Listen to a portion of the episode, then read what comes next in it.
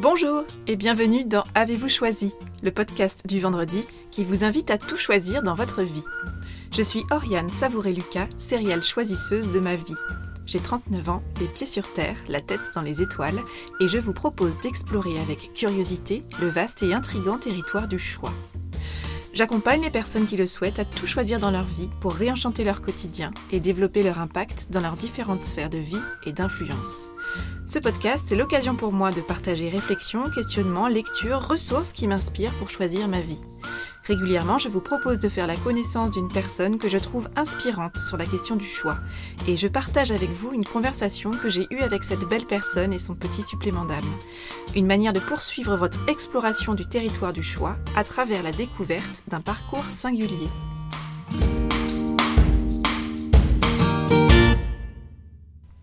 Aujourd'hui, je vous propose une conversation avec Christine Levicki, coach, conférencière et auteur de plusieurs best-sellers de développement personnel, dont une série de livres sur le thème J'arrête de râler.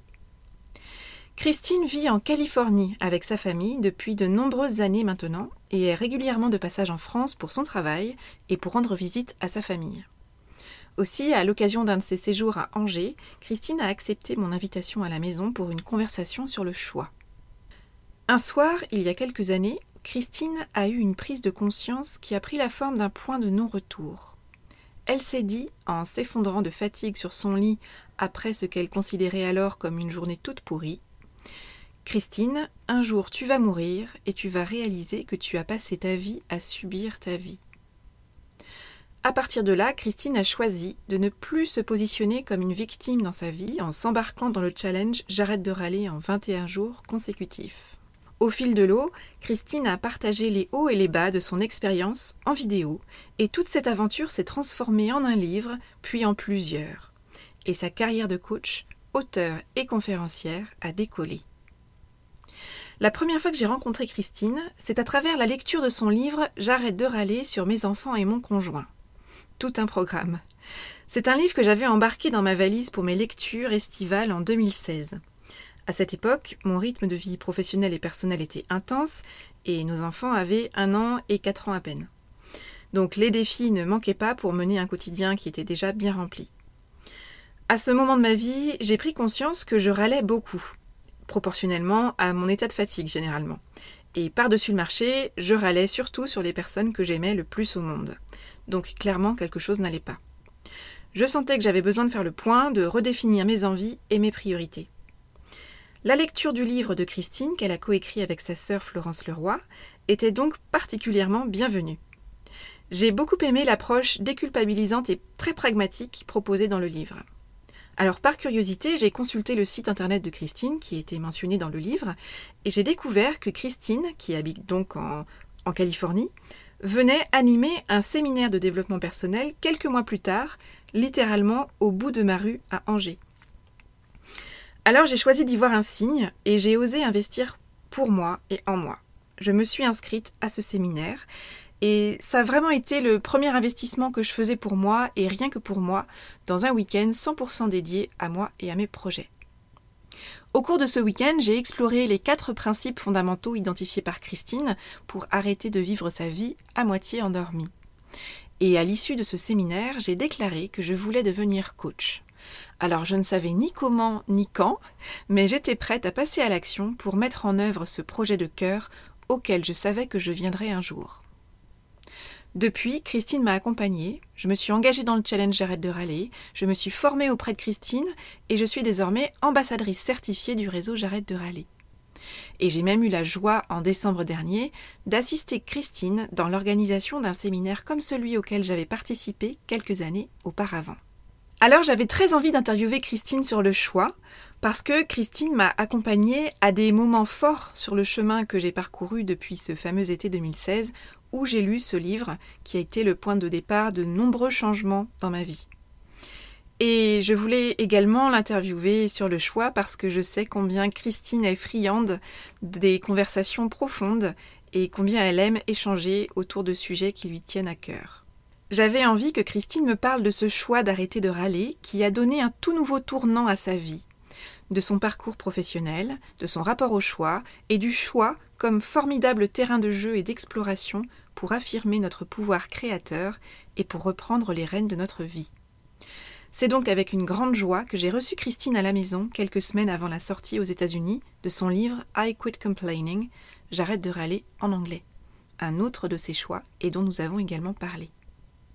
Au cours de notre conversation, Christine et moi avons donc parlé, entre autres, de son choix de devenir coach aux États-Unis après plusieurs années comme DRH en France, de la nouvelle et belle tournure que son choix d'arrêter de râler a donné à sa vie, de combien ne pas choisir sa vie peut être parfois confortable mais jamais satisfaisant, de la peur que le choix de reprendre la responsabilité de sa vie peut générer, de combien choisir de reprendre les rênes de sa vie active notre pouvoir créateur, de son rapport au choix et de sa façon de choisir dans une danse entre esprit cartésien et intuition, du pouvoir de la croyance selon laquelle la vie est avec moi et non pas contre moi, de combien Christine choisit avec soin ce qui entre dans son champ de conscience et ses sources d'information, ou encore de gazinières, de radars, d'avions, de destinations, de trajectoires et de zones de turbulence. Je vous souhaite une bonne écoute. Bonjour Christine. Bonjour Oriane. Merci beaucoup d'avoir accepté mon invitation dans Avez-vous choisi? Je suis ravie qu'on ait l'opportunité d'un de tes passages en France et notamment à Angers pour pouvoir échanger sur la belle thématique du choix. Euh, donc tu vis en Californie avec ta famille depuis quelques années, tu es coach, conférencière, tu es l'auteur de plusieurs livres de développement personnel et auparavant tu étais DRH. Qu'est-ce qui t'a amené à faire le choix de devenir coach? Euh, il y a eu différents éléments. Je dirais que la vie m'a amené. J'avais pas prévu de faire une conversion de carrière. Mais en fait, je me suis expatriée aux États-Unis pour suivre mon conjoint et euh, dans les trois premières années de cette expatriation, je n'avais pas de visa de travail. J'avais uniquement un visa de conjoint. Donc euh, le plus beau cadeau que la vie m'ait donné est de me donner la permission de faire pause sur ma carrière et c'est à ce moment-là de ma vie où je suis devenue maman. Donc j'ai eu la chance de pouvoir être maman à temps plein pendant trois ans. Et en même temps, assez rapidement, j'ai senti que euh, l'envie de travailler, je, je suis quelqu'un qui aime beaucoup le travail, qui croit que le travail est un terrain de jeu pour s'épanouir et pour contribuer au monde. Et donc j'ai senti cet appel en moi et donc c'est posé la question de où retourner euh, travailler, dans quelles conditions, comment. Donc au bout de trois ans, j'avais un visa de travail, j'avais le droit de travailler. Et j'ai choisi de ne pas retourner dans les ressources humaines pour différentes raisons. Des raisons liées au métier, mais aussi des raisons euh, liées à la logistique du métier. Mhm. Euh, aux États-Unis, il y a notamment très très peu de congés.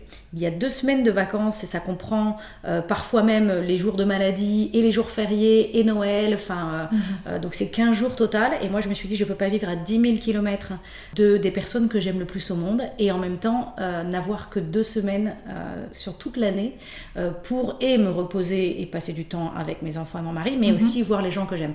Donc, je me suis vite rendu compte que de retourner dans un job salarié, euh, risquer de me poser problème parce que je n'arriverais pas à avoir la flexibilité nécessaire pour pouvoir vivre cette double vie entre deux continents. Euh, donc après, c'est ouvert le profil, l'idée de, de, faire quelque chose de plus euh, entrepreneurial. Et je ne savais pas que le coaching existait.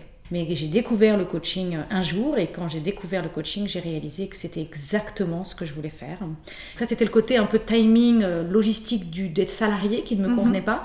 Mais je m'étais aussi rendu compte que j'avais choisi d'être dans les ressources humaines parce que j'ai cette passion du travail et j'ai cette passion de l'humain dans le travail. Je suis fascinée de euh, voir comment l'humain peut vivre son travail mhm. et, et, ce que l'humain peut, ce que l'homme, l'homme ou la femme peut faire de son travail. Et donc c'est cette, ce lien entre l'homme et la femme et le travail qui me passionnait. J'étais partie dans les ressources humaines pour ça. Mhm. Mais je me suis rendu compte que malheureusement, dans les responsabilités qu'on m'avait confiées jusque-là en tout cas, on me confiait plutôt des fonctions qui relataient du juridique ou de l'administratif au niveau mhm. des ressources humaines, du légal, et pas suffisamment de l'humain dans le travail. Et donc quand j'ai découvert le coaching, j'ai vraiment découvert bah, le pont entre le travail et, l'humain. Mhm. Et là, je pouvais vraiment ne faire que ça et ne pas me soucier euh, euh, des contrats d'intéressement, euh, des, des, 35 heures, ça. De, qui sont aussi des sujets qui peuvent passionner certains, mais moi, c'était pas ces mm. sujets-là qui me passionnaient. C'était pas là que tu trouvais ton terrain de jeu le plus, le plus agréable et le plus brillant pour toi. Voilà, exactement. Il y a quelques années, tu as fait le choix un soir d'arrêter de râler. Euh, je crois que ça a été un choix euh, tout à fait fondateur euh, dans la vie qui est la tienne aujourd'hui. En quoi ce choix a été vraiment un tournant dans ta vie et en quoi il t'a changé la vie?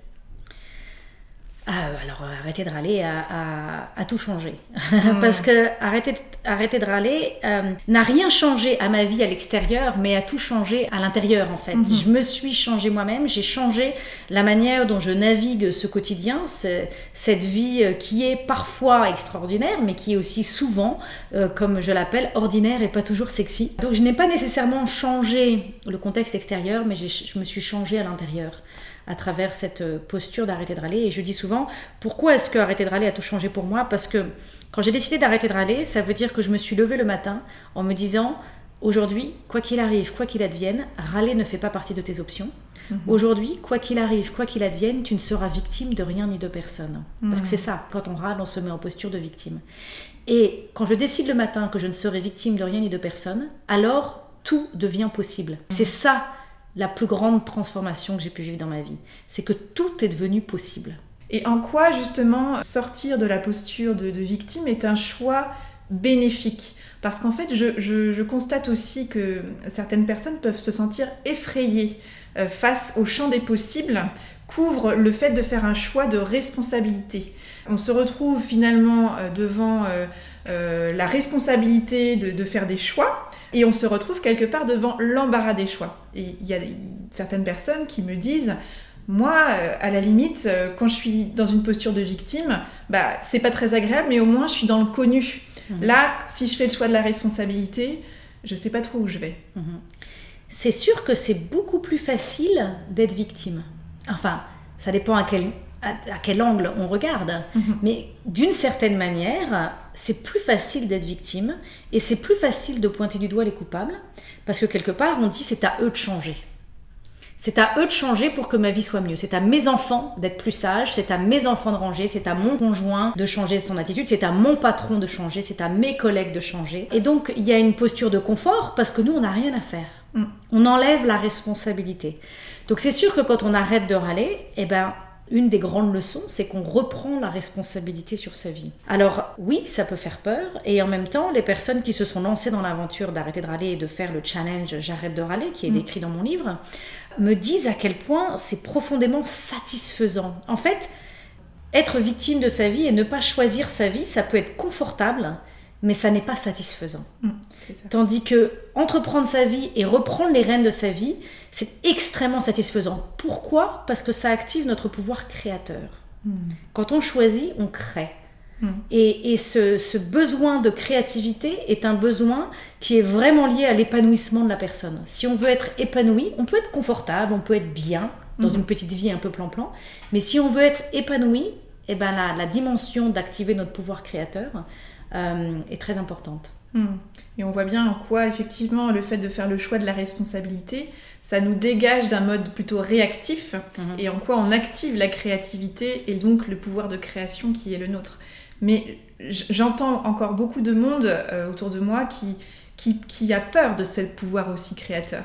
Quel est le, euh, le conseil finalement que tu pourrais éventuellement donner pour que ces personnes se disent faire le choix de la création, ce n'est pas que euh, s'ouvrir à quelque chose d'inconnu et donc à une certaine forme de peur Alors moi d'abord, ce qui m'a vraiment aidé à faire ce choix, c'est d'être capable de mesurer combien ça me coûtait mm. de rester victime. C'est-à-dire quel était le coût de ne pas changer, de ne pas choisir sa vie? Quel est le mm. coût d'être victime? Et moi, littéralement, le résumé de la prise de conscience que j'ai eue, c'est que je me suis dit, Christine, un jour, tu vas mourir et tu vas réaliser que tu as passé ta vie à subir ta vie. Parce que quand mm. on ne choisit pas notre vie, on est dans une posture et on est victime et on subit. Mm. Et moi, c'est cette prise de conscience de me dire, mais tu veux vraiment te dire sur ton lit de mort que tu as passé ta vie à subir ta vie? Mm. Et pour moi, ça a été un point de non-retour. Je me suis dit, ça n'est pas possible. Je dois changer, je, je dois me changer et changer ma posture sur la vie. Parce que continuer à subir, parce que D'autant plus que je subissais ma vie alors que ma vie, elle avait plein de choses super. Et je pense qu'aujourd'hui, euh, il y a beaucoup de personnes qui ont finalement des vies relativement agréables. Alors je parle pas, mais on a tous des choses pour lesquelles être, avoir de la gratitude. On a tous, enfin la grande majorité d'entre nous, on a un toit sur notre tête, on a à manger sur la table, euh, on a un travail. Alors c'est peut-être pas le travail de nos rêves, on a des enfants. Alors oui, peut-être que c'est le bazar à la maison, mais on a des, beaucoup de raisons d'avoir de la gratitude dans notre vie. Hmm. Et pourtant, ce qui est allumé dans notre conscience, c'est le radar de la râlerie, le radar, de, le radar de tout ce qui va de travers. Mhm. Et moi, quand j'ai mesuré combien ça me coûtait d'avoir ce radar allumé en permanence, alors j'ai pu activer le choix de choisir ma vie. Et mhm. donc oui, il y a des peurs sur le fait de choisir sa vie, mais quand on les met en face du gâchis, on a plus de courage d'affronter ses peurs. Hmm. Tout à fait. Et toi, justement, quel est ton, rapport au choix? Parce que euh, est-ce qu'il y a des, domaines euh, dans ta vie où tu as un, rapport plus ou moins facile ou difficile au choix? Euh, je, pose cette question parce que j'entends beaucoup autour de moi le fait que d'être coach, c'est comme si on était des sortes d'êtres de lumière qui avions tout compris et que nous étions euh, euh, à distance totale de plein de problématiques du quotidien et qu'on avait les solutions à tous les problèmes, alors que pas du tout. Donc justement, est-ce qu'il y a des, Tu as un rapport au choix qui est toujours simple ou pas? Non, j'ai même un rapport au choix qui est pas simple. Mm-hmm. j'ai souvent du mal, notamment, à choisir euh, à faire des choix qui m'engagent sur le long terme. Mhm. Euh, je sais bien choisir des choses à plus court terme, mais faire par exemple des grands investissements financiers. Alors ces dernières années, je me suis beaucoup améliorée parce que j'ai exercé ma mhm. capacité à choisir. Mhm. Et donc petit à petit, j'ai récolté des preuves que les choix que je faisais étaient bons pour moi. Et donc je me suis rendu compte au contraire que plus tôt j'apprenais à faire les choix, plus tôt je pourrais récolter les fruits de mes choix. Hmm. Et, voilà, j'ai accumulé un peu d'expérience qui me font dire que mes choix génèrent des fruits dont je peux profiter. Mais pendant de longues années, j'avais énormément de mal à choisir, avec toujours la peur de me tromper. Est-ce que j'achète, si j'achète une maison, est-ce que je l'achète dans le bon quartier Est-ce que je l'achète le bon prix hmm. Est-ce que je l'achète Est-ce que je fais le bon choix euh, au niveau euh, hmm, tous les éléments qui rentrent dans la décision d'un choix pour acheter un bien immobilier Ou si par exemple je dois engager un collaborateur euh, pour travailler dans mon équipe, comment savoir si je choisis le bon collaborateur par rapport à mhm. d'autres Parce qu'en fait, dans les choix, il y a souvent beaucoup de choix qui sont bons. Il y a souvent plusieurs choix bons. Euh, il y a A, il y a B, il y a C. Alors comment savoir euh, lequel choisir? C'est pas mhm. euh, c'est pas simple. Et justement, quelle est la, la méthode peut-être que tu as mise en place pour affiner ta capacité à choisir au fur et à mesure des années? Alors, déjà, je, me, je ne me fouette pas quand je ne choisis pas, c'est-à-dire que j'ai beaucoup de mhm. bienveillance. Euh, il y a des choix qui mettent du temps à se faire, et il y a des choix qui se font rapidement. Mhm. Et j'ai un peu appris à me faire confiance, et à mhm. me dire, si ça, tu n'arrives pas à le décider maintenant, c'est que peut-être ça n'est pas le moment. Et en même temps, quand un, quand un choix à faire revient, reste un peu, je, dis, je prends souvent l'exemple de la gazinière, on peut avoir des casseroles qui sont sur le fond de la gazinière et qui mijotent des petites choses, et puis sur le devant, on a le plat principal qu'on est en train de faire cuire. Et donc peut-être que j'arrive pas à choisir nécessairement et à faire des choix décisifs sur les casseroles du fond, mais en même temps, si elles restent là, si elles sont toujours là, mm. et qu'elles ne partent pas de ma conscience, qu'elles sont toujours là, à un moment donné, je sais qu'elles vont prendre le devant. Et à un mm. moment donné, elles vont devenir une priorité. Mm. Et donc, quelque part, je, fais confiance dans le fait que peut-être que les plats de derrière ont besoin de maturer. Ils ont besoin de mijoter encore un petit peu. Et euh, j'ai confiance dans le fait que, peut-être de manière inconsciente, je vais réussir à capter les éléments qu'il me manquent mm-hmm. pour arriver à cette maturité. Je prends souvent l'exemple du fruit. Euh, un fruit, quand il n'est pas mûr, il n'est pas bon. Et donc un choix, quand on veut faire un choix trop tôt, soi-disant parce qu'il faut le faire maintenant, ben, si on n'est pas mûr pour le faire, c'est pas bon, ça va être dur de faire un bon choix. Hmm. D'accord? Par contre, un fruit, à un moment donné, il peut, quand il est trop mûr, il est pourri. Donc parfois on fait un choix mais c'est trop tard, on n'a pas su le faire trop tôt et du coup c'est pas forcément que c'est trop tard mais on va pas pouvoir récupérer tout le bénéfice. Un fruit un peu pourri on peut quand même le mettre dans une tarte ou dans une compote mais si on l'avait mangé quand il était bien mûr on en aurait plus récolté le fruit. Hmm. D'accord mhm. Donc moi j'ai déjà j'ai appris à pas me juger et à me faire confiance en me disant si tu n'arrives pas à faire ce choix maintenant c'est que tu n'es pas à maturité. Et ce, et ce qui m'aide beaucoup c'est de rester curieuse. Mm. C'est-à-dire que je me dis pas, tu choisis pas, t'es trop nul de pas choisir. Je me dis, tu n'arrives pas à choisir maintenant. Allume ton radar pour capter ce qu'il te manque Mm. euh, pour arriver à maturité. Donc je reste très curieuse et je me dis, je me demande bien ce que je vais découvrir comme éléments qui vont me permettre de faire ce choix Mm. euh, un jour ou l'autre, à un moment donné, quand ce sera le, quand ce sera le bon moment. Euh, donc ça, c'est voilà. Déjà, je, je ne me juge pas pour les décisions que je ne prends pas tout de suite et j'ai beaucoup de bienveillance et je garde beaucoup de curiosité pour faire maturer ces choix qui, à un moment donné, deviendront prioritaires. Mhm. Euh, et après, dans les choix qui sont prioritaires, euh, bah, souvent ce sont des choix qui ont été sur l'arrière de la gazinière depuis un petit bout de temps. Donc quand ils arrivent sur le devant, souvent il y a quand même beaucoup d'éléments. J'ai quand même récolté pas mal de choses. Et après, je dois dire que je vais quand même beaucoup euh, avec euh, euh, mon esprit logique et mon intuition. C'est une combinaison de ça fait sens, c'est euh, euh, ça s'additionne, enfin c'est ça me semble juste, euh, peut-être même d'un point de vue mathématique, Mm. bien que je sois pas du tout une matheuse, mais voilà, il y a un côté euh, Cartésien, on va dire. cartésien, Mhm. voilà, il y a un côté logique. Et puis après, il y a le cœur, il y a l'intuition, il y a le, il y a le je le sens bien. Mhm. Par exemple, quand, j'ai, quand mes enfants étaient petits, et ils étaient dans une petite maternelle euh, aux États-Unis très très progressive, et je me posais la question de où, quand ils devaient rentrer en, en école primaire, enfin élémentaire, je sais pas comment on dit, c'est Oui, primaire, primaire. je devais choisir différentes écoles. Et j'ai été visiter des écoles, et à un moment donné, j'en ai visité une, et j'ai senti dans mon cœur que c'était, c'était notre maison. Mm. Enfin, vraiment, je me suis dit, ça, c'est chez nous. C'est là. C'est là. Mm. Et là, c'était vraiment. Mais en même temps, je sais pas si j'aurais pu avoir cet appel du cœur si j'en avais pas visité plein d'autres, si j'avais Mhm. pas maturé. Euh, c'est pareil quand on a acheté une maison, on en a visité plein. Et puis à un moment donné, on a failli en choisir une, mais on n'était pas mûr, c'était pas le bon moment, c'était un choix trop raisonnable, mais pas assez euh, mûr. Mm. Euh, et quand on a trouvé la bonne, elle avait, il y avait plein de raisons de pas l'acheter, mais en même temps, il y avait le cœur, il y avait le plaisir, il y avait l'appel, il y avait l'intuition. Donc euh, voilà, au moment de franchir le pas, il y a une combinaison de logique et de plaisir, d'intuition Mhm. qui se met et qui fait qu'après on, on fait confiance. À un moment donné, on sent que, que ça va de l'avant. Oui. Tu connectes voilà, Mm, voilà. ouais, ouais, ouais. Et tu as, tu as évoqué le fait de rester curieuse et de- de- d'être en capacité d'allumer ton radar.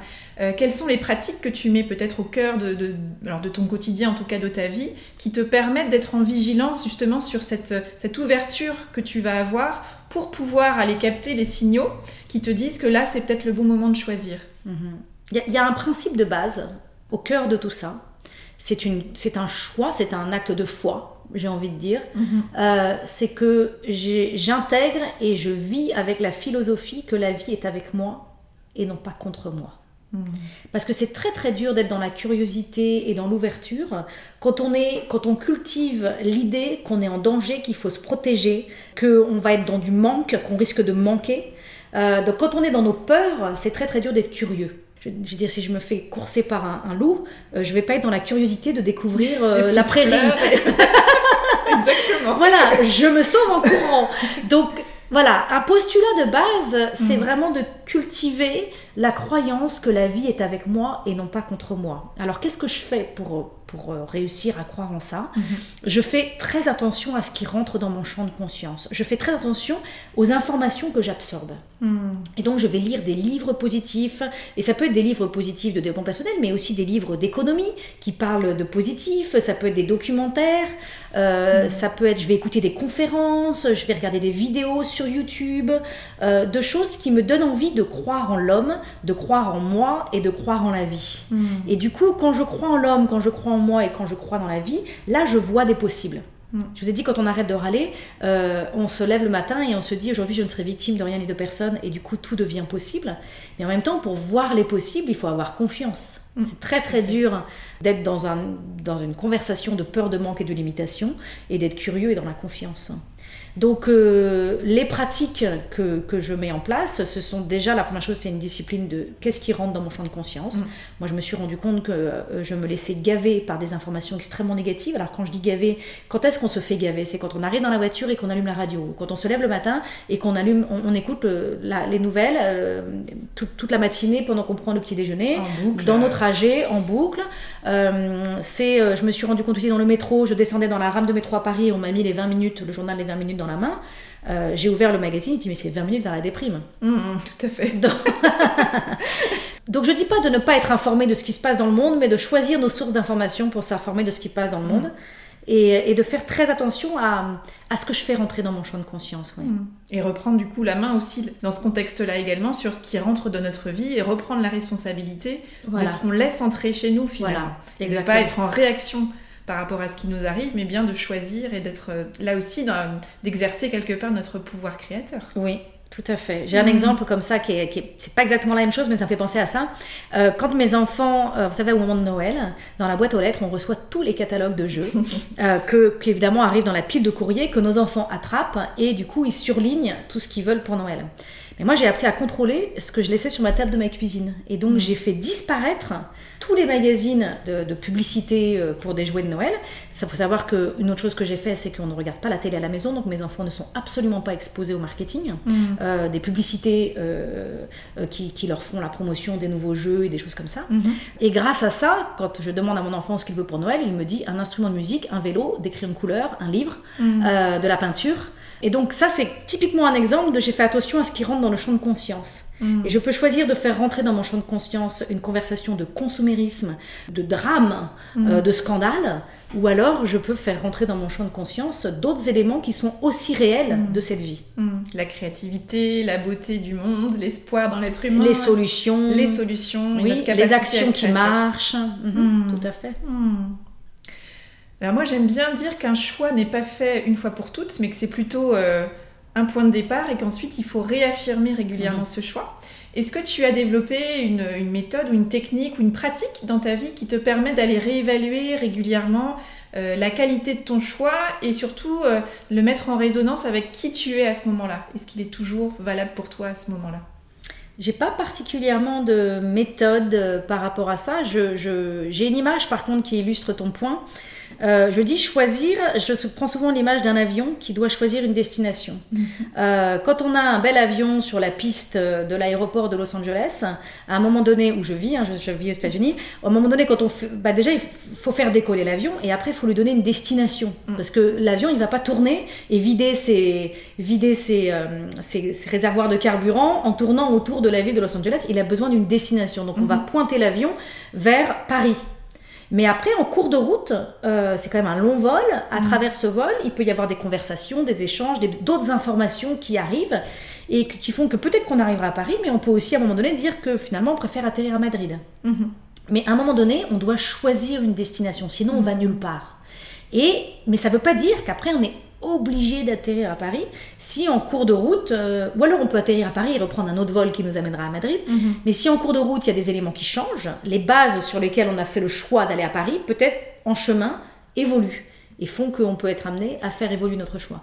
Mais c'est important de choisir une destination, sinon on ne mhm. va nulle part. il faut commencer quelque part. Il faut commencer quelque part, voilà. Quitte à réorienter euh, Quitte à le vol en cours de route. Voilà, voilà. Mhm. Moi j'ai quand même un repère par rapport à mes choix, c'est que je regarde s'ils marchent je me dis est-ce que, euh, est que ce choix me met en joie mm. Est-ce que ce choix génère des fruits mm. euh, Est-ce que je récolte des fruits de ce choix mm. euh, Souvent, quand on fait un choix, il y a une notion de faut persévérer, faut pas, faut pas, faut être patient hein, pour récolter les fruits de son choix. Donc, faut être patient, faut persévérer, faut avoir de la discipline.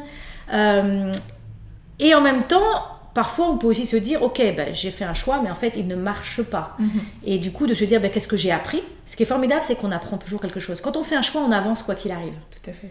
Voilà. Quoi qu'il arrive on avance. Mhm. on, peut avancer dans une direction et après réorienter. Euh, et donc on peut tirer les, conclusions de nos choix et, réorienter les choses. Mhm. on a fait un choix on apprend on ajuste si besoin et on fait un nouveau choix derrière. Voilà. Exactement tu parlais tout à l'heure d'avion, de, destination. Il y a la notion de zone de turbulence que tu aimes bien évoquer régulièrement. Et je pense qu'en lien avec le choix, c'est assez intéressant d'évoquer cette notion de zone de turbulence. Qu'est-ce que tu peux nous dire justement de cette zone de turbulence et de, de la rencontre qu'on peut faire avec ces fameuses zones de turbulence quand on est dans un choix qui pourtant sonne assez juste pour nous?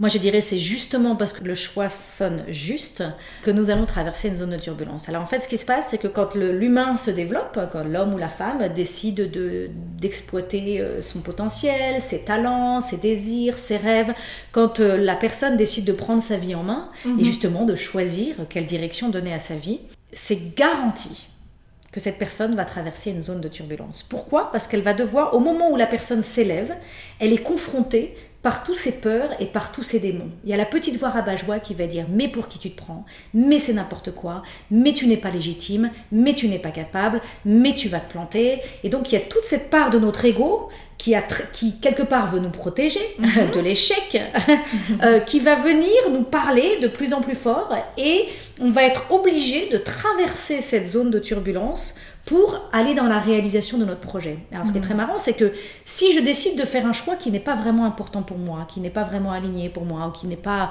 par exemple, je raconte souvent l'anecdote de si je décide de devenir joueuse de foot. Euh, bon, bah, je vais décider de devenir joueuse de foot, mais je vais pas vraiment avoir peur parce qu'en fait, moi, réussir dans le foot, c'est pas très important pour moi. Hmm. C'est pas, c'est rigolo, je vais essayer le foot, mais si je réussis ou si je réussis pas, c'est pas très grave. Hmm. Pour quelqu'un d'autre qui nous écoute peut-être, hmm. devenir joueur de foot euh, et réussir dans un club, c'est le rêve total. C'est le rêve total, d'accord? Et donc là, je peux être certaine que cette personne dont c'est le rêve total va traverser cette zone de turbulence. Donc la, la bonne nouvelle déjà, c'est de se dire quand je rencontre ma zone de turbulence, c'est bon signe. Je suis sur la bonne route. Je suis sur la bonne route. Après, la deuxième chose à savoir, c'est que c'est inévitable de devoir traverser cette zone de turbulence et c'est de savoir que c'est de l'autre côté de cette mm. zone de turbulence que se trouve la réalisation de soi. Hmm. Et j'utilise souvent l'analogie donc de l'avion avec la zone de turbulence. Moi, je prends beaucoup euh, l'avion entre la France et les États-Unis et très régulièrement, il y a ce moment où les signaux s'allument, il faut mettre la ceinture de sécurité et il y a le pilote qui euh, prend le micro, coupe tous les écrans et dit voilà, nous allons traverser une zone de turbulence. Merci de bien attacher vos ceintures. Toutes les hôtesses passent dans les couloirs, vérifient qu'on est tous euh, hmm. attachés et, et, on passe la zone de turbulence. Et parfois, ça secoue. ça peut secouer. Ça peut secouer fort. Et je sais pas ce que vous en pensez, mais c'est pas le moment d'éteindre les moteurs. C'est ça. c'est pas le moment pour le pilote d'éteindre les moteurs. C'est le moment où faut y aller. On avance, mm. on avance. On cherche pas non plus à faire des loopings à ce moment-là. Mm. On cherche pas à faire des trucs. On, on, garde le rythme et on avance et on avance mm. et on avance pour traverser la zone de turbulence. Et ça, c'est vraiment la même énergie quand on veut réaliser son rêve, que ce soit un, choix d'un achat d'un bien immobilier ou un choix, un, un, choix d'un changement de carrière, mm. euh, le choix d'un conjoint. On a ce moment de doute, ce moment de peur, ce moment où notre ego va venir nous chercher. Mm. Il faut savoir que c'est de l'autre côté de cette zone de turbulence que va euh, se retrouver la réalisation euh, de notre réalisation personnelle. Tu vas publier prochainement un livre aux États-Unis sur la thématique de Jared de Raleigh, donc qui va s'appeler I Quit Complaining. Qu'est-ce qui a motivé ce choix de, dire allez, j'y vais, je prends ma place sur le marché américain? Disons que ça me semblait juste. Euh, je suis aussi arrivée à un moment donné où j'ai énormément développé. mes livres ont connu un grand, grand succès en France. Mhm. Donc j'ai passé beaucoup d'énergie euh, avec grand plaisir euh, à être au service de mes lecteurs et à proposer des ressources, des programmes pour les lecteurs. Et à un moment donné, j'ai senti quand même que j'arrivais un peu à saturation mhm. par rapport à ce choix de vie, de vivre aux États-Unis. J'ai trois enfants, j'ai mon mari aux États-Unis. Je me retrouvais à devoir tout le temps rentrer en France mhm. pour vivre ma vocation pour faire euh, mon métier que j'aime beaucoup, mhm. mais en même temps, ça rentrait en incohérence avec euh, les autres zones de ma vie. Mhm. Et puis, dans mon entourage, autour de moi, ça me semblait tellement bizarre euh, d'avoir ce livre hyper connu en France et puis d'avoir les mamans de l'école de mes enfants qui ne pouvaient pas le lire. Je ne pouvais pas, elles savaient qu'il y avait un livre connu, elles connaissaient le titre, mais j'avais vraiment envie de leur partager. Et puis, et puis cette aventure d'arrêter de râler a tellement changé ma vie hmm. que j'avais envie de le partager à hmm. plus de monde. Et donc ça m'a semblé juste de le faire traduire et de le publier aux États-Unis pour pouvoir continuer ce travail de contamination autour de moi, euh, dans ce pays dans lequel je vis. Euh, je vais continuer bien évidemment à travailler avec la France et à rentrer en France et à faire des programmes en France, mais je me réjouis vraiment de pouvoir euh, faire ce travail aussi autour de moi. Donc c'était un choix finalement qui, était, qui t'a semblé assez évident. Euh, est-ce que ça a été un, choix pour autant relativement facile à faire en termes de... Parce que j'imagine que le marché américain est c'est une autre taille, il y a beaucoup de, livres, probablement encore davantage qu'en France, puisqu'on sait que le marché du développement personnel est extrêmement développé euh, aux États-Unis. Est-ce que ça a été un choix finalement facile à assumer? Non, non, j'ai complètement saboté ce choix pendant des années. D'accord. Voilà, j'ai complètement saboté ce choix. Alors, aussi parce que j'étais très occupée avec la France et de toutes les façons, j'aurais pas eu. Je pense que s'il sort maintenant, c'est que tout est parfait et que c'est maintenant qu'il était mûr. Hmm. Vraiment, j'en ai l'intime conviction que c'est maintenant que, euh, en tout cas, que je suis mûre. C'est ça. tu te sens prête et Je me sens prête. T'assumes ton choix, c'est maintenant. J'assume, voilà. Maintenant, je l'assume pleinement. Et je pense que pendant des années, j'étais pas prête à assumer parce que j'étais pas prête à. J'étais encore trop coincée dans mon ego, justement, Mhm. qui me disait personne va entendre parler de ton livre, euh, ça va être l'humiliation totale. Oui, tu vas être, tu vas être complètement silencieuse dans un monde extrêmement bruyant. C'est Mhm. vraiment ça. Le, le- le- le- le domaine du développement personnel est très bruyant aux États-Unis. Tout le monde, tout le monde, tout le monde essaie de parler de son sujet. Et je me suis dit, toi, tu vas être invisible. Mhm. Euh, et ça, c'était, euh, c'était pas possible. Je suis pas quelqu'un qui aime bien être invisible. Donc oui, ma voix rabat-joie, ma, ma zone de turbulence m'a vraiment euh, ralenti. M'a Mhm. vraiment ralenti et j'étais pas prête à la traverser complètement. Donc euh, je me suis euh, sabotée pendant des années. Ça fait 5 ans que ce livre doit sortir aux États-Unis. Euh, et voilà, il sort cette année. Et en même temps, j'ai complètement confiance que c'est exactement le bon moment. Mhm. Et pour moi, et pour les États-Unis, euh, et pour mon éditeur. Et, euh, et voilà, tout est parfait. Et qu'est-ce qui a été le déclic selon toi? C'est un changement de posture intérieure ou c'est euh, une série d'événements extérieurs? Ou c'est une combinaison des deux? À un moment donné, encore une fois, c'est la même notion de gâchis. Quand j'ai voulu arrêter de râler, ce qui m'a vraiment aidé, c'est la, la prise de conscience que c'était du gâchis Mm. de continuer à résister ma vie. Et, euh, et là, pareil, à un moment donné, j'ai dit, mais c'est vraiment du gâchis. Tu vis à Los Angeles, je suis bilingue en anglais, donc c'est même pas la langue qui est un Mm. problème. Tu vis là, c'est ce livre, tu dois le partager. C'est du gâchis de pas le partager. Donc Mm. c'est, j'ai mesuré combien ça me coûtait de ne pas le faire. Et à un moment donné aussi, j'ai été en paix avec vraiment l'idée que peut-être il y aurait que 100 personnes qui le liraient. Mm. Et je me disais, même si c'est que les mamans de l'école de tes enfants qui doivent le lire, ce livre, tu dois Mm. le publier. Hmm. Et donc c'est ce moment où j'ai accepté euh, finalement quelque chose de plus petit. Alors je cultive en même temps le fait que ça peut être énorme et en même temps je suis complètement ok avec le fait qu'il y a peut-être que les mamans de l'école de mes enfants qui vont le lire. Et je pense que c'est ça qui m'a amené à me dire ok, euh, tu peux y aller. Après j'avais aussi deux autres blocages, c'est qu'il y avait il y a deux auteurs aux États-Unis qui ont déjà publié des livres sur cette thématique et Mhm. j'avais très très peur qu'ils le prennent mal. J'avais très très peur que euh, je sais pas, que, que, que, que, que je reçoive un courrier ou un coup de téléphone et qu'on me dise que euh, j'ai pas le droit. Hmm. Bien que mon mari est dans l'informatique et me dit mais Christine euh, dans les logiciels euh, il me dit tu sais c'est pas Uber qui a inventé Uber hein, la voiture la, la voiture avec chauffeur existait avant Uber et, euh, et Uber a le droit de créer son truc donc il y a pas j'avais Il n'y a pas un droit de propriété Voilà. euh, sur. euh, sur l'idée. d'arrêter de râler. Voilà, exactement. Mm. Mais moi, j'avais quand même un- une vraie peur euh, de voilà que quelqu'un soit pas content. Hmm. Euh, et en fait, ce que j'ai fait, c'est que j'ai contourné le problème. J'ai demandé à ces deux personnes d'écrire la préface de mon livre. Hmm. Et donc, à partir du moment où les deux personnes ont accepté d'écrire la préface de mon livre, C'était réglé. c'était réglé. Quelque part, ils validaient le Voilà. projet que tu leur soumettais. Voilà, Ah, exactement. super, super. Voilà. Est-ce que tu sais déjà euh, s'il y a des, des grands choix qui sont euh, sur le chemin pour toi et qui vont peut-être changer une direction de vie pour toi prochainement? Moi, j'ai l'impression d'être constamment en train de faire des choix et d'être Mhm. constamment. En fait, je suis en chemin. Une chose est sûre, c'est que je suis en chemin, je suis pas à l'arrêt. Mhm. Donc, je suis en plein vol et, et j'adore ça.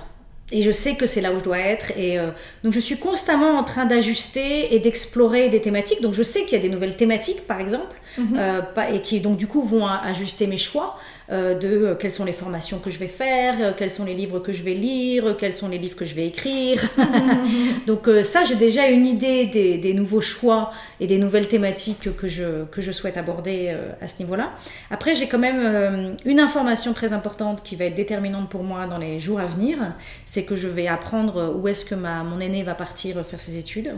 Euh, voilà, pour moi, c'est c'est une thématique très importante et j'ai besoin d'avoir cette pièce, cet élément euh, Du puzzle. Du puzzle en place euh, pour ensuite euh, prendre d'autres décisions personnelles et Hmm. notamment aussi financières parce que les études aux États-Unis sont très très chères. Donc, en Mm. fonction de l'école choisie, il y a aussi des, des- des pièces qui vont bouger euh, au niveau des finances familiales. Hmm. Donc finalement, les choix, euh, on n'est jamais arrivé. Le choix, c'est vraiment un point de départ et ensuite, on, on continue d'ajuster en fonction de la destination qu'on s'est choisie et qu'on a éventuellement rectifié au fur et à mesure. C'est le choix d'être en mouvement, Hmm. c'est le choix de savoir, enfin pour moi, hein, c'est le choix de savoir que j'ai beaucoup plus d'influence sur ma vie que je le pense. Hmm. Et que justement, cette influence euh, sur ma vie, elle n'est pas faite à coup de grands chambardements. Mm. Souvent, c'est plus une. Euh, j'utilise souvent la, notion du, kaizen, mm-hmm. euh, qui est vraiment la notion de petites améliorations continues. Mm. De petits pas. De petits pas, de petites choses. Mm. Donc, moi, c'est cette espèce de danse où j'écoute mon cœur, j'écoute ce qui m'appelle et j'écoute ce dont le monde a besoin. Mm-hmm. Euh, et puis, euh, j'essaie de faire le pont entre mes moyens et mes responsabilités aussi, que mhm. j'ai déjà en place, les autres responsabilités de ma vie, les moyens que, que, que j'ai à ma disposition, et de faire cette danse continue et d'essayer de faire le pont entre ce, voilà, ce qui m'appelle, ce dont le monde a besoin et ce qu'il me semble possible aujourd'hui, euh, pour petit à petit donner forme à ma vie. Hmm. Merci beaucoup, Christine. Merci, Oriane. Un grand merci à Christine pour sa confiance, son parcours inspirant et ce joyeux moment angevin partagé. Et merci pour avoir accompagné le déploiement de mes ailes ces dernières années. Alors, que vous a inspiré cette conversation? Je vous invite à identifier l'idée, la phrase ou le mot que vous choisissez d'en retenir. Avec quoi de nouveau repartez-vous de cette conversation? Quel est le petit pas que vous pouvez planifier dans les prochains jours pour mettre en œuvre dans votre quotidien ce qui vous a inspiré?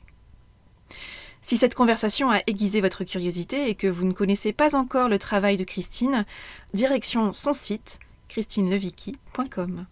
Et si l'aventure d'arrêter de râler en famille ou au boulot vous tente, sachez que j'anime des ateliers J'arrête de râler à Angers et alentour, auprès de particuliers ou en entreprise. Alors si cela vous intéresse, pour vous ou pour votre entreprise, et que vous souhaitez en savoir plus pour prendre part à un atelier à partir de septembre prochain, je vous invite à me contacter via mon site web, la page Facebook Avez-vous choisi, ou par mail. Voilà, c'est tout pour aujourd'hui.